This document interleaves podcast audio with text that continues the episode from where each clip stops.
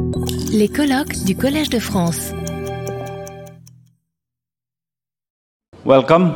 Uh, I'm Abhijit Banerjee. I'm one of the scientific directors of JPAL. Um, I am delighted to to have uh, you know these many people on the second day of a conference early in the morning and a lot of young faces, which makes me even happier.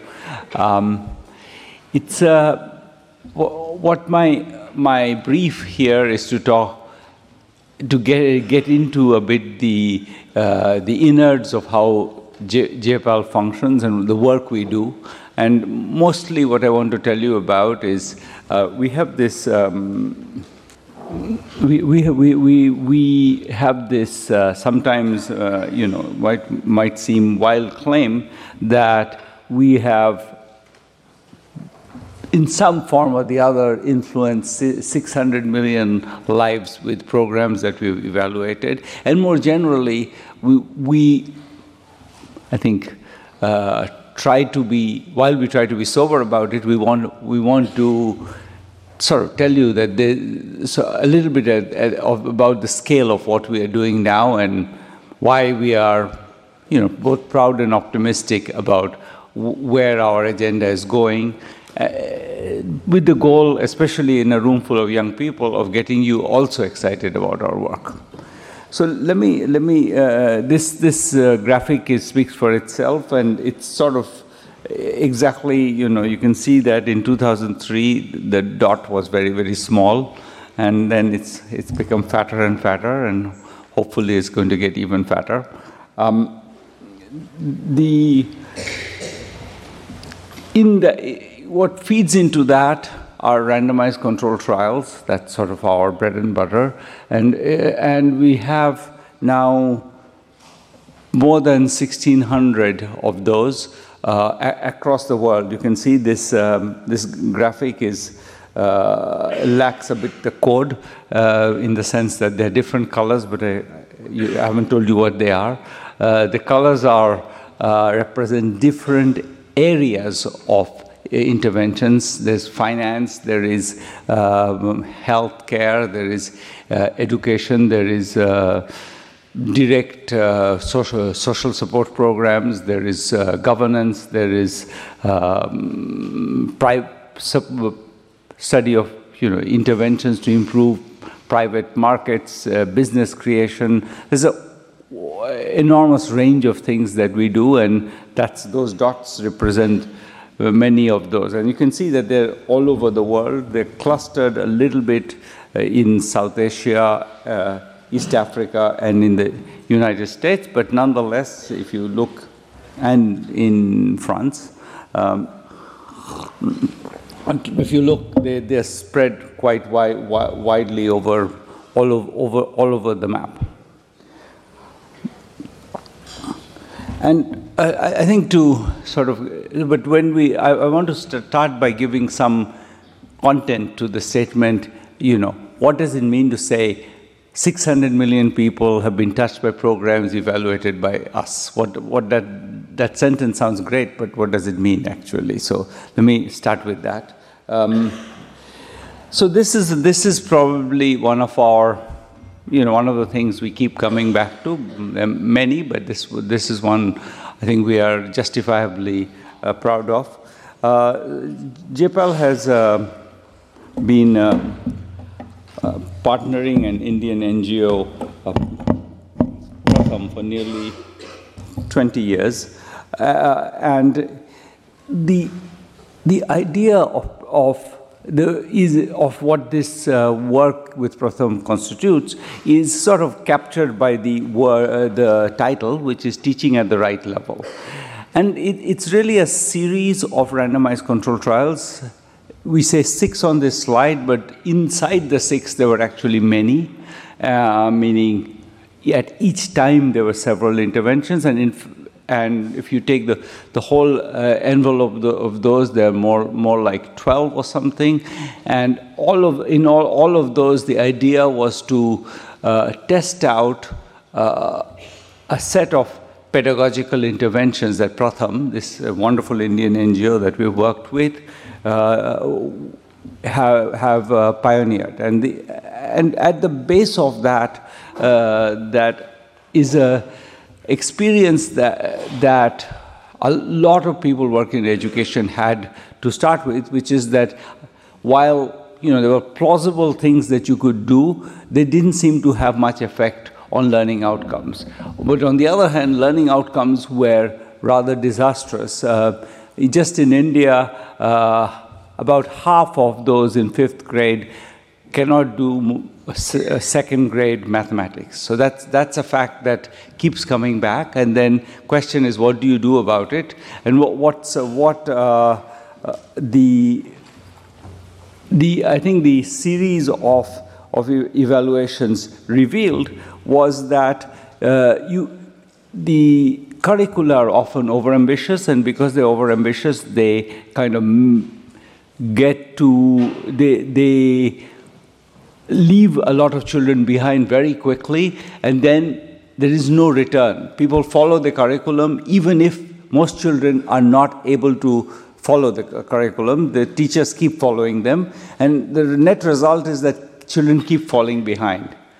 And the insight of teaching at the right level is exactly what it literally says, which is that if you actually teach children what they need to learn, and that requires changes in the pedagogy, you need to figure out what children need to learn and teach this to them.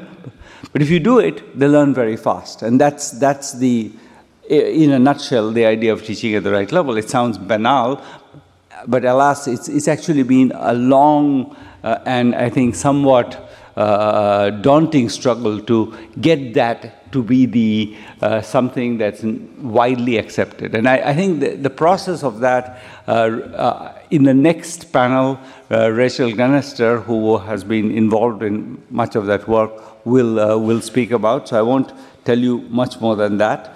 But it's it's one one thing that it has um, meant is that we we have once we were persuaded that this was a was a, a good idea, a good way to go, we we started.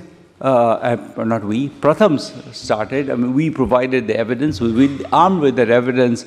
I think Pratham persuaded a, a, a series of governments in Africa, starting with Zambia, uh, to try to uh, try to uh, you know implement the same kinds of ideas that they had originally implemented in India, uh, first as a part of a randomized control trial, but then increasingly as a part of policies adopted by many of the Indian states. Uh, and uh, so we had, after about 70 million children had been reached by these programs based on the combination of Pratham's push and some evidence that was backing them, uh, they, they went global. And uh, there was um, an initial step, which was to reach 1,800 schools in Zambia, which then, uh, I think, impressed uh, Co-Impact, which is a, a, donor organization, and with the help from Co-Impact and many others, uh, uh, FCDO and many others, there was a, an organization that was set up, which is called TARL Africa, which is committed to working with governments to scale these ideas of teaching at the right level inside government systems. And that's, I think, the word inside government systems is sounds, again, it rolls off my tongue, but it's actually hides enormous amount of complexity. And I'm going to let uh, Rachel talk about that when, when, we come to the next slide. The, uh, to take another example, so take a different example, um, what, what, are other things that go, go to scale? So here's a, one that uh, we worked on in Indonesia. Um, there was a program, and you might hear a little bit about our Indonesia work later in the day. Uh, there's a program which was the government was um, pro provides uh, subsidies for rice to a large part of the population. The, the subsidies are the, were the biggest part of the government's social support uh, program. It was also true that when we measured it, about 30% of the subsidies were reaching the beneficiaries. What do you do, do about it? Turns out a bunch of obvious stuff works surprisingly well. One of them is giving people a card saying you are eligible for this program because people don't know that, and then uh, announcing the, the list of people in public, uh, etc. So if you do that package of giving people a card with what they're entitled to written on it, it seems all of it matters. It matters that you give them a card, it matters that you've written on it. But when you take that package, you can claw back almost half the missing subsidy. So it was 30%, you can get to close to 70% by having done that. So, it's, it, so when we showed that evidence, the Indonesian government actually decided to send the cards to uh, all the uh, beneficiaries. And so that's a way, as an example of the kind of cards that we had originally did a trial, done a trial on, were sent to uh, the entire beneficiary population. So that's, that's an example of something that uh, was uh, another example of what goes into that 600 million number. But that's not all we do. part of what we try, try to do is more forward looking. Uh, we identify where research is lacking uh, and try to, try to move research in those areas. We, we're a network of researchers, of, of almost you know, more than 700 researchers and in, in all over the world in many, many universities. Alas, not enough in the University of the South yet. I'll talk about that a little bit later. But it, that, that net, being a network has many advantages. Uh, we, we collaborate, we can, we can try to help each other. There's, not, there's no hierarchy. It has one downside, which is if people don't want to do research on something, you can't get them to do it since it's voluntary. Uh, but what we try to do to influence research is we try to raise funds through these things called initiatives, uh, which we raise funds from various donors, um, many of them present today, uh, and then give that out uh, through competition. So research competition to and that way try to influence. So the, the the point of having funds is that if you want to do research on this topic funds are available. And so it it, try, it tries to direct for research somewhat to to where we think the missing gap gaps are. So that's that's a forward-looking piece. It's creating research in areas where we need research uh, and uh, sort of cre creating a kind of a, a, a a pipeline of oncoming research which then gets uh, scaled to policy and then maybe can be uh, can be scaled uh, more globally. So that's that's a, that's the we there's a, a different model which is also part of the pipeline and that's that's the model of labs We've built labs in several countries. There's a Egypt Impact Lab. There is a, a Minedu lab in Peru in the Ministry of Education. There's a lab in Tamil Nadu in India, which is a collaboration with the government of Tamil Nadu. And in each case, the idea is to have a demand-driven uh, agenda. So to have the to have the uh, people interested in using the evidence to come to us and say, this is the kind of evidence we would like. This is our, so this is also a bit our work in Indonesia. Uh, the government comes to us and says, uh, you know, you, can you have something useful to say on this particular point? And then if you, we try to uh, try to design research based on that, the, the, the, funding in these cases uh, comes partly from the government, partly we fundraise.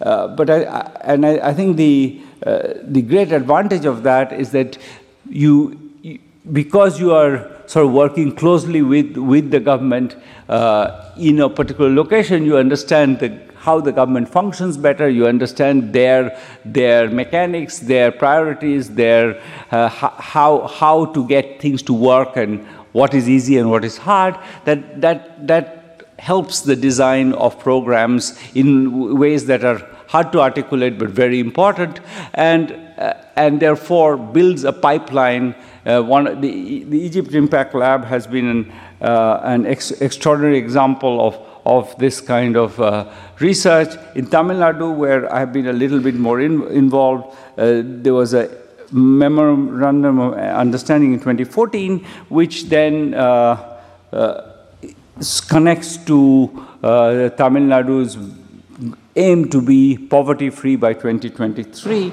Uh, and uh, part of that is we, we have uh, you know, research that we have a steering committee that constitutes mem of people, members of government, but also some of us, which sort of decides this is where the research is needed and moves the, moves the research in, in tries to recruit uh, researchers. As I said, we don't tell people what to do, but we try to encourage them to participate in the research and, and create a body of knowledge that feeds directly into the policy because it has the advantage of being dem demand driven. Um, and I think that through that, I think we have both managed to create, I think, change their own understanding, the government's own understanding of where the problems are.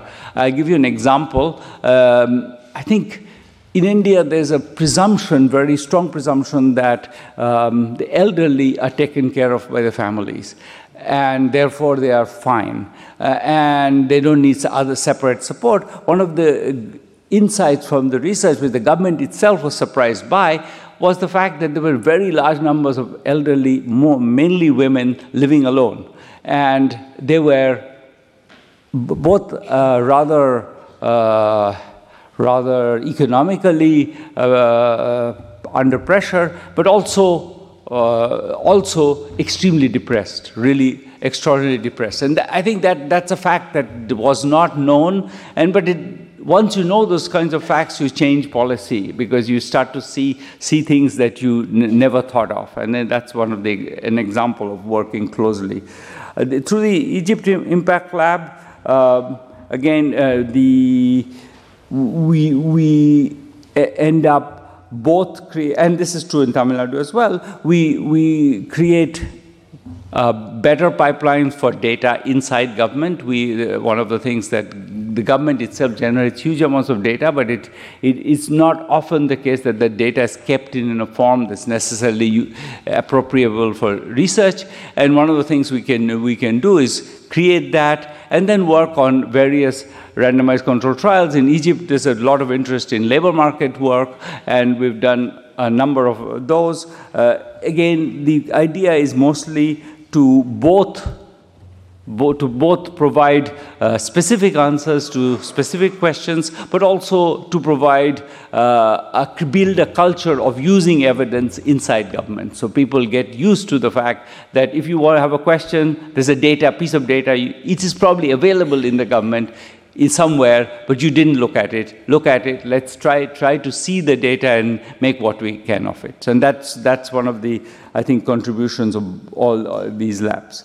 Uh, another place where uh, we we feel that it's a very connected to what we do. We want in the end uh, a large number of a, a workforce of of researchers and people who work with JPAL and JPAL-like organizations, clients of, of evidence and users of evidence and generators of evidence. And th those people are, uh, there's not enough of them in the world. And one of the things we have done is created this um, micro master's program, an online master's program in data economics and development policy. Uh, this has been taken by you know, courses have been taken by many, many people. You see the graphic. Uh, 50,000 learners have have participated in these online courses. And from the online courses, we actually select those who are exceptional performers and try to, uh, try, try to attract them to come and finish their masters at MIT. Um, with a, a physical, uh, a one semester of physical work, so a physical class, attending classes. So that it's a way to create a cohort, cohorts of uh, really outstanding people with a, with a, a strong background in in the kinds of work we do.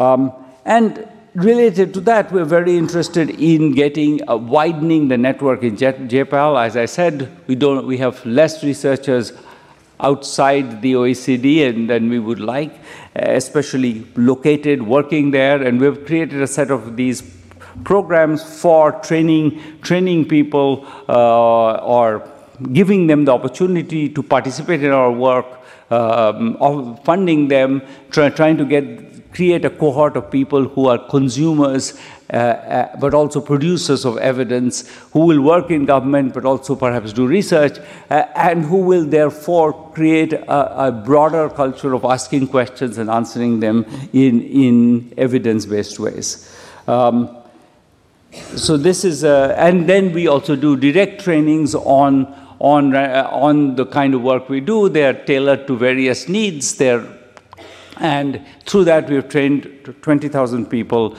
uh, worldwide. So this, this, uh, this is to give us a, you a sense of what we do, um, why we are excited about our, our project. Maybe that's a little bit of vanity, but nonetheless, it's, uh, it's, uh, for us, it's, uh, it's also useful to sometimes say these things to ourselves because most of the time we don't see it. We, we sort of live inside it. And when you see these numbers, I must say, I feel starting from where we started 20 years ago, we've gone quite a way.